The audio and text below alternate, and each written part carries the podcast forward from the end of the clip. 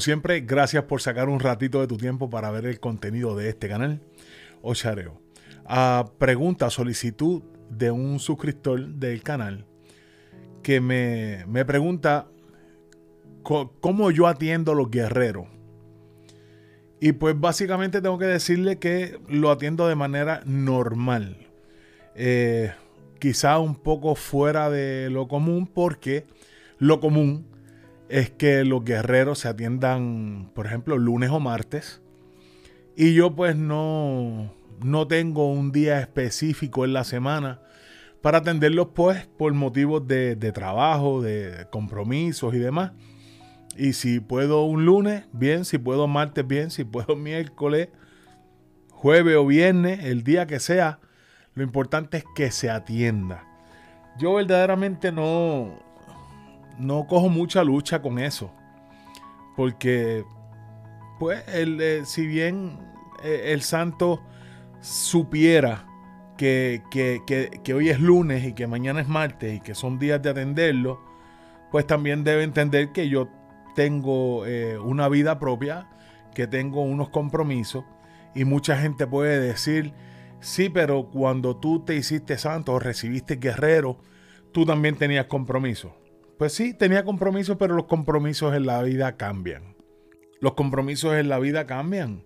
Hoy tú tienes pocos compromisos, mañana tienes más compromisos, aumentan las responsabilidades, eh, te cambia el panorama y pues, ¿qué vas a hacer? ¿Echarte a llorar o frustrarte porque no pudiste atenderlo lunes? Ay, Dios mío, martes no lo pude atender, el igual me va a meter el dedo.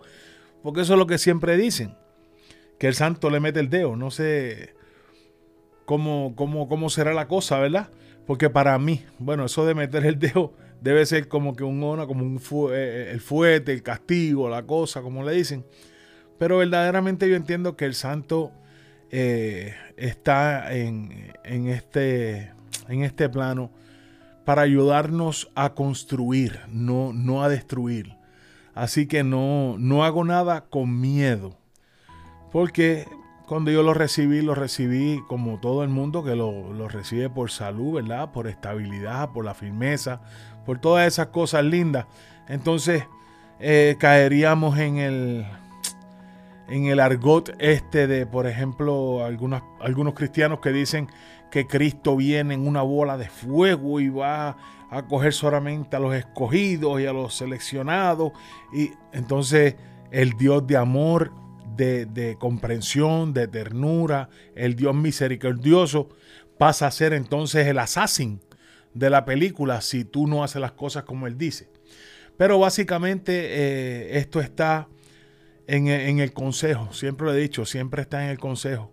Lo que te vaya bien o que te vaya mal, todo radica en tu conducta, en cómo tú te dirijas en la vida. No es porque el santo te haga daño. Hay quienes pueden pensar contrario a mí, yo se lo respeto muchísimo. Pero yo no, mientras menos calentura yo tengo en la cabeza, mientras menos pensamientos negativos yo tenga sobre todo tema en la vida, yo creo que mejor me va. Yo no puedo estar pensando que el santo me va a condenar, que me va a hacer tal cosa, cuando yo lo recibí para, para rendirle moforibales, para, para, para tener un poquito de salud, ¿verdad? Mediante los consejos que nos dan. Porque fíjese ustedes, si usted piensa que el santo eh, le dio, le está, le, está dando candela, lo está castigando porque por X o Y razón. Pero entonces, si esa X o Y razón mediante consulta, a usted le dijeron, por ejemplo, un problema de salud, a usted le dijeron que tiene las arterias de corazón tapadas, pero usted sigue comiendo carne frita con arroz con habichuelas y saltándose de Coca-Cola y de refrescos y de dulce y no hace un poquito de ejercicio, no, no asume como que un plan, no de dieta, quizá eh, reformar su hábito alimenticio, pues entonces créame que lo que viene después de la venita tapá es el infarto. Eso no fue que eh, el santo te metió el dedo porque tú no seguiste el consejo te condenaste tú mismo, te metiste el dedo tú mismo. Te buscaste el fuerte tú mismo porque el leguá no te hace la comida. Orula no te hace la comida. Tú decides qué comer. Entonces, si tú decides cómo proceder en la vida, entonces, eh, basado en tu propio consejo, en un autoconsejo, eh, libre de, de algo moral, de los valores que son tan necesarios para uno dirigirse bien en la vida, entonces las cosas te empiezan a salir mal, pues entonces no fue el igual. Eres tú el que, el que no, no sigue consejo y te salen las cosas mal. Por ejemplo, yo cuando saliendo un poco de los guerreros, a mí cuando recibí mi mano de orula, a mí me enseñaron que yo tenía que destapar el, el, el, cofrecito, ¿no? Eh, donde se pone orula y quitar la tapita y hacerle como, como si fuera la señal de la cruz. Y me dijeron que eso era porque no se podía mirar directo a los inquines de primera intención, quitar la tapa y mirar, porque te podías quedar ciego porque salía una radiación. Pues más adelante en la vida uno sigue estudiando y buscando un poquito y sabes que no te vas a quedar ciego. Sabes que no te vas a quedar ciego. Lo que hay que buscar es el por qué quizá se hace ese tipo de maniobra, en qué casa, por qué surgió eso de hacerle esa vueltita a la tapita y todo este tipo de cosas. Me enseñaron que Orula se atiende los jueves. ¿verdad? Si eh, los jueves que tú puedas. Y el jueves es un día muy espiritual. De hecho, personalmente no sostengo relaciones sexuales los jueves. ¿Por qué? Porque también nos enseñaron que la mujer el jueves es como si fuera mujer de Orula. A nosotros nos enseñaron que la, la mujer el jueves puede levantarse temprano en la mañana, asearse y demás, y antes de salir de la casa, echarse orula en el brasier, en el sostén, y apapacharlo y mimarlo y llevárselo y hablarle, mira, papito, orula, qué sé yo qué. Y esas son cosas que no sé de dónde vienen, pero, pero se enseñan así. Eh, es como algo ya quizá cultural entre las casas, entre algunas casas. Eh, ¿Cómo atendemos orula? Pues cogemos eh, por lo menos como me enseñaron a mí, se baja, se pone en estera, se coge los inquines, eh, se, lavan con agua clara, te pones corojo en una mano, miel en la otra y coges todos los inquines y los vas sobando y les va, le vas hablando orula y dándole tu aliento y pidiéndole con mucho corazón y con mucha fe orula y luego se deposita nuevamente en su bateída y se coloca donde va, ¿verdad? Que también me enseñaron a ponerlo en un lugar que fuera más alto que mi cabeza. Si otras personas tienen otra forma de hacerlo, bien, pero a mí no se me ha caído un canto, ni un diente, ni el pelo, el pelo se me cayó por otras cosas. Pero por, por, poner la orula más alto que yo, no. Eh, el oso mío vive al lado de Orula, pero anteriormente eh, también lo, tenía puesto en el piso, porque ya Osun tiene su extensión.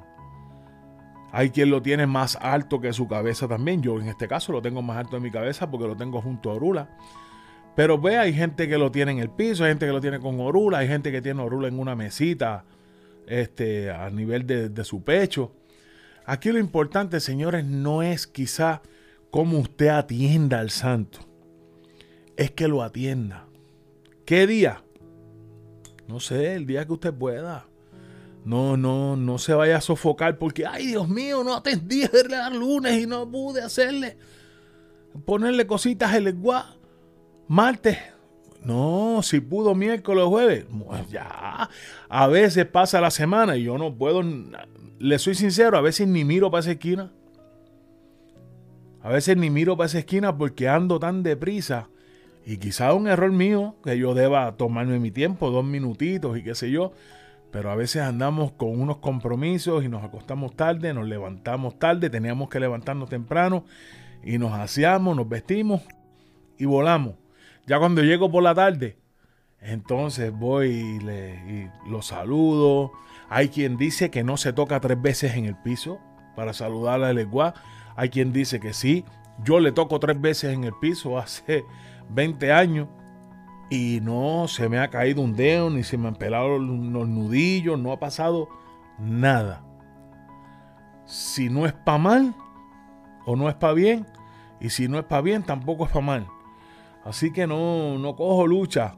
Lo que sí estoy muy pendiente es que eh, frecuentemente verifico las soperas que llevan agua. ¿Por qué? Porque quizá el agua no se vaya a evaporar en un mes, pero no sabemos si tiene una fisurita, si en un temblorcito eh, se mueve una piedra ahí dentro o por la razón que sea y se craquea una sopera. Hay que estar bien pendiente que no se queden sin agua. Si se secara, no se te va a caer un canto. Lo que importa es que no se quede un año seca, ¿verdad? Y seguir bregando con eso. ¿Qué, yo le pongo al eguá? Al eguá, yo no, yo no soy de hacer mucha cosa loca, de mucha cosa muy difícil. Yo si ando por ahí y veo un arbolito de guayaba, cojo tres guayabitas, llego a la casa, se las lavo, le moyubo y se las pongo. A veces consigo las guayabas y le hago un huequito por arriba y se las lleno con epo de y agua 2 eh, o tío ñi un poquito y se las pongo. Eh, le puedo poner la dimú de, obviamente, de lo normal. Epo de y agua 2 o tío ñi, corojo, pescado ahumado, eh, maíz tostado, miel y un poquito de, de aguardiente en su jicarita y todo bien chévere. Y, y ya lo sobo con, con, corojo, lo saco un ratito antes del mediodía para que coja la luz del sol. Ese, esos rayitos del sol de la mañana, como a los bebitos. ¿Qué más yo le, le pongo? Le, he puesto eh, abierto con corojo, una tarea en cada uno o tres tareas en cada uno y con el pollo de agua 2, las cositas que lleva. Le puedo poner cuatro vistas y una petición, ¿verdad? Este, le he puesto eh, bolitas de gofio. Le he puesto muchas cosas. Hay muchos adimuses. Hay unos eh, eh, libros que, que venden que tienen un montón de adimuses. Usted se mete en internet y hay gente que dice, no, pero eso de internet no sirve. Ah, bueno, ¿por qué sirve? Porque si lo mismo que yo te estoy diciendo aquí, que me dijeron mis mayores, lo puedes encontrar en una página, ¿cuál es la diferencia? Aquí hay cosas locas, sí hay cosas locas, pero usted utilice el discernimiento y le pregunta a un mayor, mire, yo vi este adimú que le pusieron el eguá. Por ejemplo, yo en mi caso a Ogún le pongo ginebra. Y hay quien le pone ginebra también a, San Lázaro a Luelle.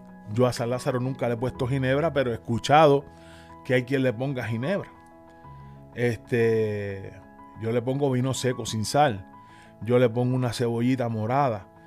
Yo le pongo este frijol carita. Yo le, le, pongo eh, los frijoles blancos. Le pongo eh, carne tasajo, la carne eh, ropa vieja, la carne vieja. Le hago eso también. Hay muchas cosas que se le hacen a Changó. Yo le, le pongo casi siempre un ñamecito seis manzanas, eh, su jicarita con vino seco sin sal. Así, hay al de a la ochun le, le, hago este torreja en almíbar.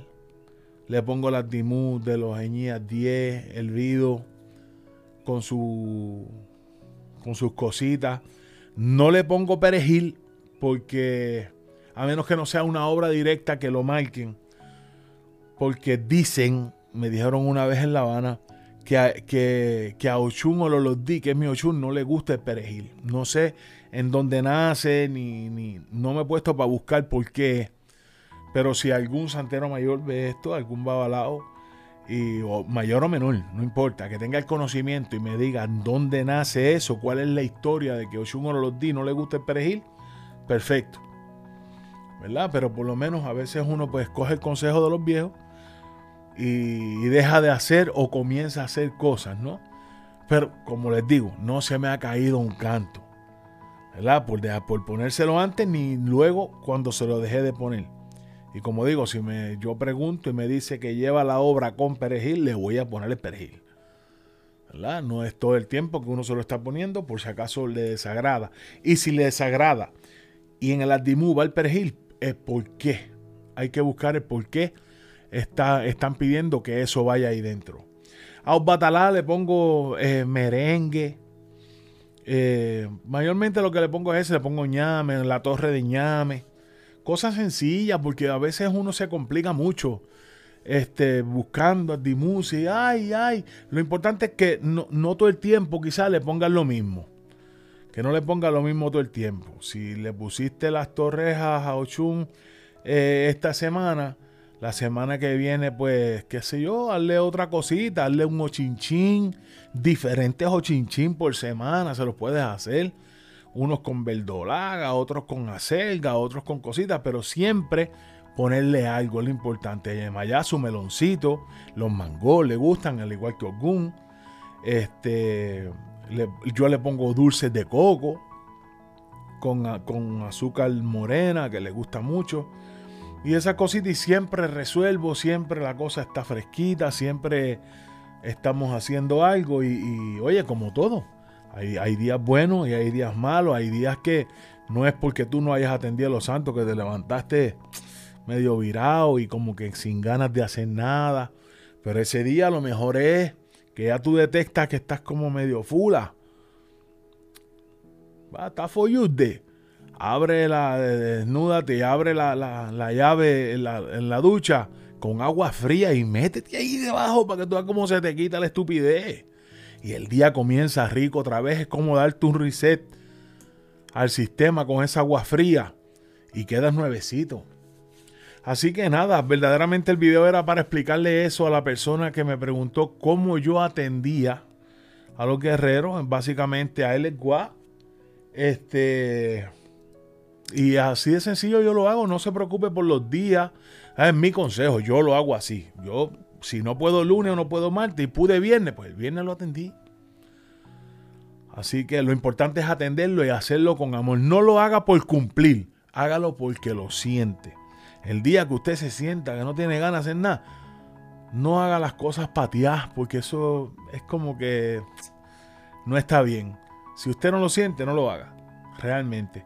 Dese un baño de agua fría, dese un baño de planta, hágase cositas y si usted se siente mejor, ahora sí voy para el lenguaje, para que sienta esa vibra positiva y las cosas le salgan bien en la vida. Nada, suscríbete a este canal, regálame un like, toca la campanita para que recibas un campanazo cada vez que subo un nuevo video, comparte y comenta. Ayúdame a llevar un poquito de luz a donde haga falta y siempre que lo haga, procura hacerlo con mucho amor y con mucha alegría. Hasta la próxima.